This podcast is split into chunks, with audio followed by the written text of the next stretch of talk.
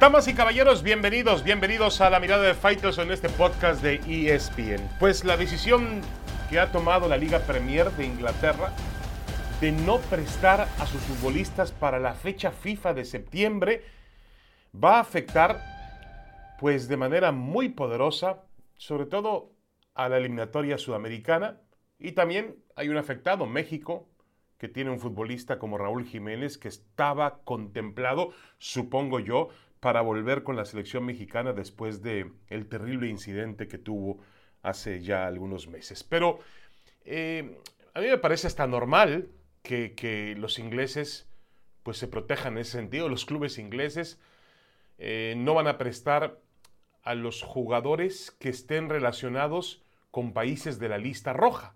Es decir, por ejemplo, Colombia pues no podría llamar ni a mm, Jerry Mina, que juega en el Everton, ni a Davinson Sánchez, jugador del Tottenham. Brasil eh, no tendría la presencia de los jugadores de Liverpool, Allison, Fabinho, Firmino. Eh, tampoco estarían Ederson, Fernandinho y Gabriel Jesús, que militan en el Manchester City. Y Argentina también sufriría pérdidas importantes. El caso de mm, Emiliano Martínez, Emiliano Buendía, Cristian Romero y Giovanni Lo Celso. Pero el tema de México, me parece a mí que, eh, de todas maneras, la situación de Raúl Jiménez, a ver, él está regresando de una durísima lesión en la cabeza y está haciendo un trabajo paulatino con la gente del Tottenham para ir poco a poco ganando minutos y ganando confianza. Lo de él no fue nada, nada simple, fue una, una fractura craneal. Y eso obviamente eh, para un jugador en un deporte de contacto y un jugador que utiliza mucho la cabeza para rematar eh, y para pensar también, perdón, pero para rematar primordialmente, pues eh, obviamente tiene que llevar un, un tema de recuperación planificado. Yo creo que México lo iba a llamar, pero no iba a ser titular en la difícil en el difícil inicio de eliminatorias que tiene México, recibe a Jamaica en el Azteca sin público, está castigado por el grito homofóbico, pero después tiene que viajar a San José de Costa Rica y a Panamá, ¿eh? donde a México pues las cosas no se le dan de manera muy sencilla. Ahora, yo creo que el Tata Martino preparó este momento, lo preparó, entendiendo que Jiménez iba a tardar mucho en su proceso de recuperación, de ganar confianza, y también entendió el tema del Chicharito que se ha visto afectado por bajas de juego, por lesiones y también por una situación de veto que muchos no entendemos, es decir, no se nos ha dicho la verdad con respecto a Javier Hernández, entonces dijo, voy a preparar a Funes Mori. Y habló con Funes Mori, le dijo, la puerta está abierta, si te naturalizas mexicano, porque él ya estaba en el procedimiento para obtener los papeles mexicanos, también te puede abrir las puertas de la selección mexicana y vas al Mundial de Qatar 2022, si México califica, claro. Entonces, creo que Funes Mori va a ser el titular.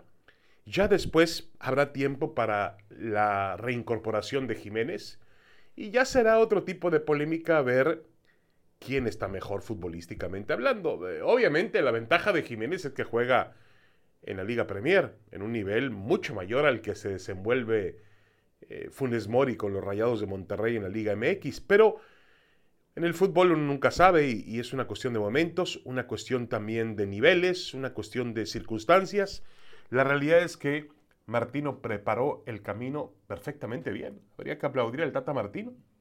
Simplemente porque él vio lo que nadie era capaz de percibir, que el tema de Jiménez iba a tardar más. Obviamente, el Tata no sabía esta decisión de, la, de, de Inglaterra o quizá también si lo sabía, ¿no? Es decir, que iba a ser más complicado, de algún otro modo, tener futbolistas viajando en algunos países en esta época de la pandemia, que también es una complicación, ¿no? Y eso es normal, yo lo veo con todo, con toda objetividad, veo normal que los ingleses digan no presto futbolistas porque los viajes implican un riesgo y, en este caso, pues los jugadores de fútbol son, pues más allá de la cuestión de, de, seguridad o de riesgos que se toman en la salud, pues son patrimonio de los clubes. Los clubes pagan los sueldos y los clubes los fichan y los clubes los tienen como propiedad. Y entonces,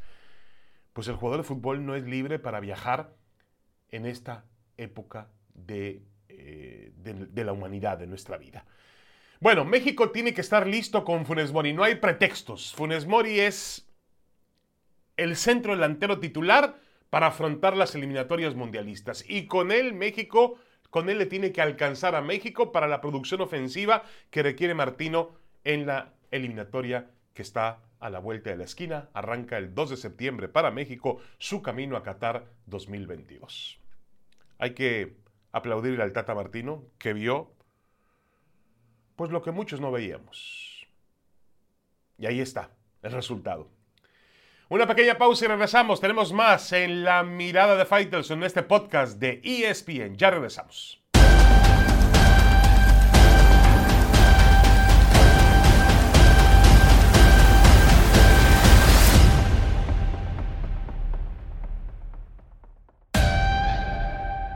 Regresamos a la mirada de Fighters en este podcast de ESPN. El América es el líder general, el mandón del torneo con números impresionantes en el campeonato.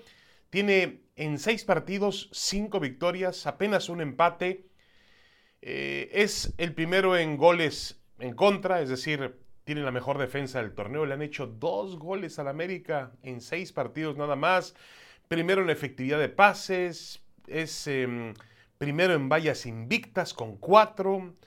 Eh, primero en, efectividad de atajadas con el 89.5%, es decir, el América pues se defiende muy bien y eso que no contó con cuatro jugadores de la selección olímpica en el comienzo del torneo, entre ellos Guillermo Ochoa y la realidad es que el portero suplente Jiménez eh, respondió bastante, bastante bien como, como se esperaba. Lo único que de alguna manera podemos poner en duda con respecto al América son la calidad de los rivales que ha tenido en este comienzo del torneo, con todo respeto para lo que ha enfrentado al América.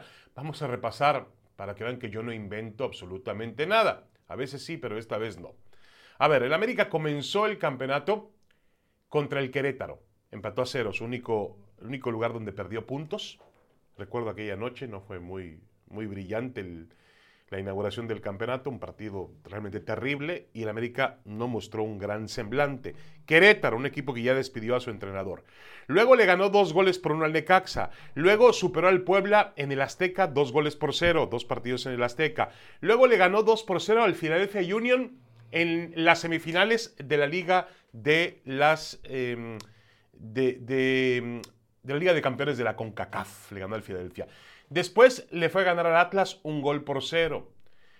Después viajó a Ciudad Juárez para ganarle al equipo de Ferretti dos goles por uno y finalmente el domingo se impone dos por cero al Tijuana, un partido que pues no, iba tan bien para el América y que al final eh, significó eh, un penalti por ahí ya en los últimos minutos que le abrieron la puerta al conjunto del América. Es decir, el calendario pues está hecho de tal forma que el América arranca con los más débiles y cierra con los más poderosos. Ya lo veremos. A partir de este sábado, ¿no?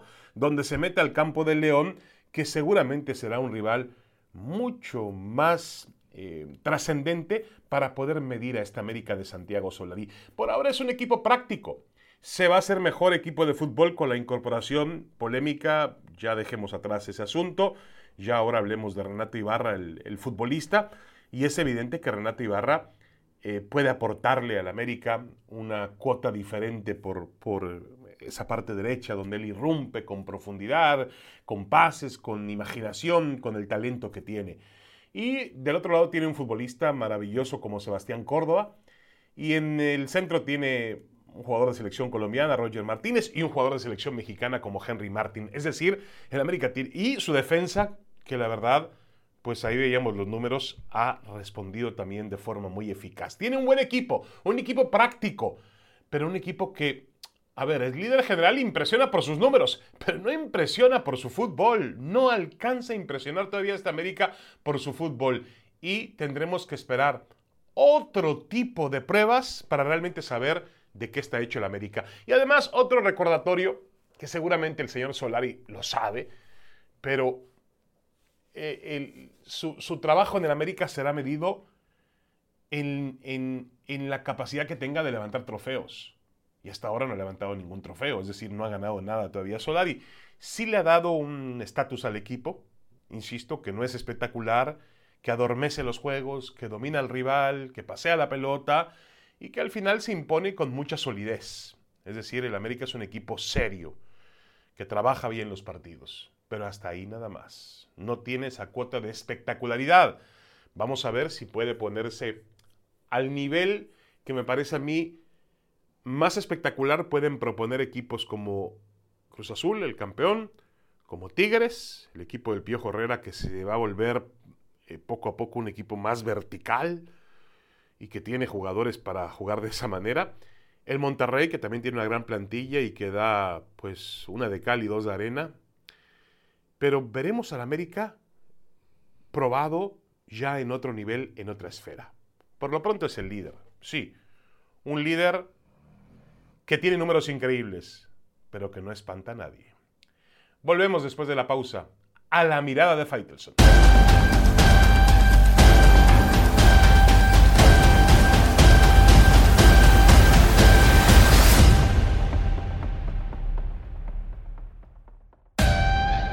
Estamos de vuelta en la mirada de Fight en este podcast de ESPN. Tenemos un juego de estrellas a media semana en el, panorama del fútbol mexicano y del fútbol de Estados Unidos. A mí me parece una magnífica idea, entendiendo que es un espectáculo. ¿eh?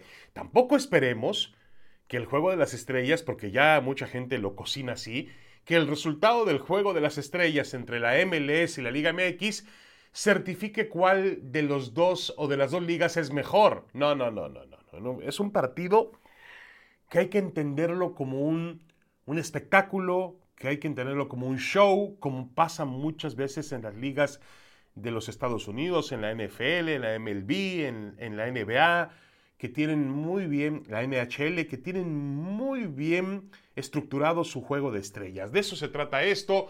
Eh, habrá también eh, pruebas de, eh, se hicieron pruebas de campo, disparos a gol, pases, este, eh, definiciones de volea. Eh, creo que mm, em, me parece a mí que hay realmente un escenario bueno para aprovecharlo, sobre todo comercialmente, ¿no? Y ver figuras del fútbol mexicano.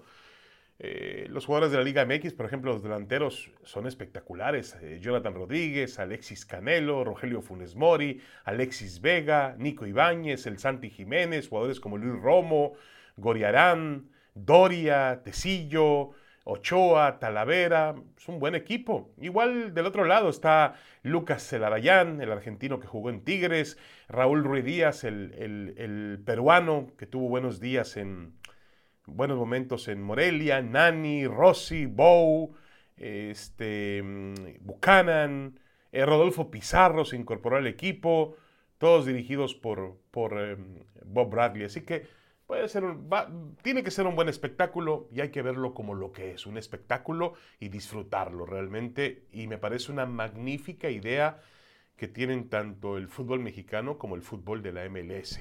Esperemos que, que salga bien. Estoy seguro que será un, un, muy buen antecedente para, eh, para mantener este torneo o este evento durante muchísimos años. Mientras tanto, en México cayó el primer entrenador. Se fue Héctor Altamirano, el Piti Altamirano con el conjunto de Querétaro. Pues la verdad tuvo una marca muy mala.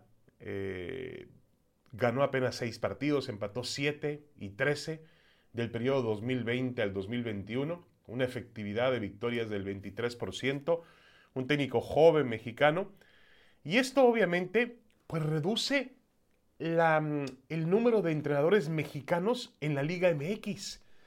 Porque ahora solamente quedan cinco. Yo cuento a cinco nada más y vean qué clase de nombres. Es decir, no hay espacio como para entrenadores de, un nivel medio o novatos o que estén empezando.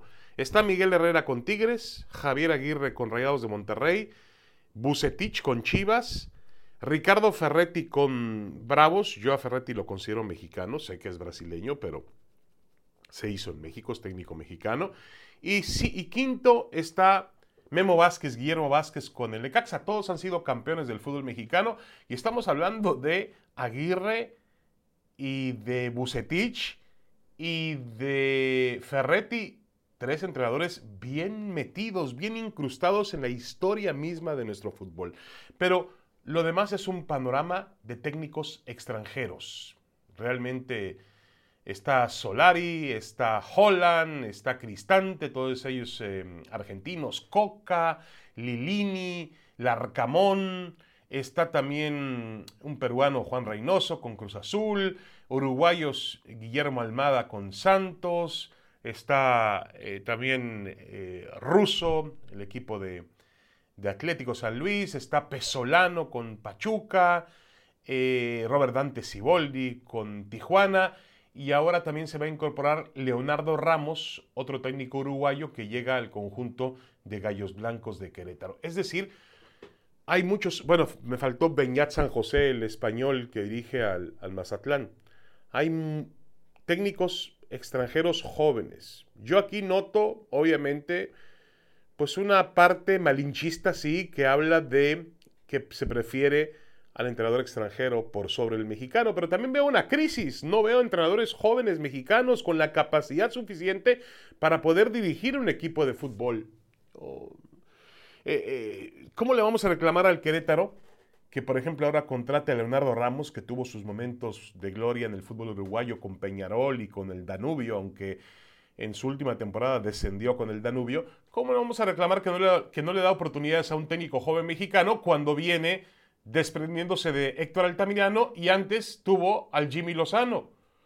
Otro tema, el Jimmy Lozano, por cierto, que fue eh, dejado en libertad, entre comillas, por la Federación Mexicana de Fútbol, a mí me parece de forma errónea, de forma absurda. Es decir, te estás desprendiendo de un entrenador que puede ser a futuro técnico de la selección mexicana de fútbol. Pero bueno, ya son varios temas. El hecho es que los entrenadores extranjeros mandan en el fútbol mexicano, nos guste o no nos guste. Muchas gracias, soy David Faitelson y esto fue La Mirada de Faitelson en el podcast de ESPN. Gracias, hasta la próxima.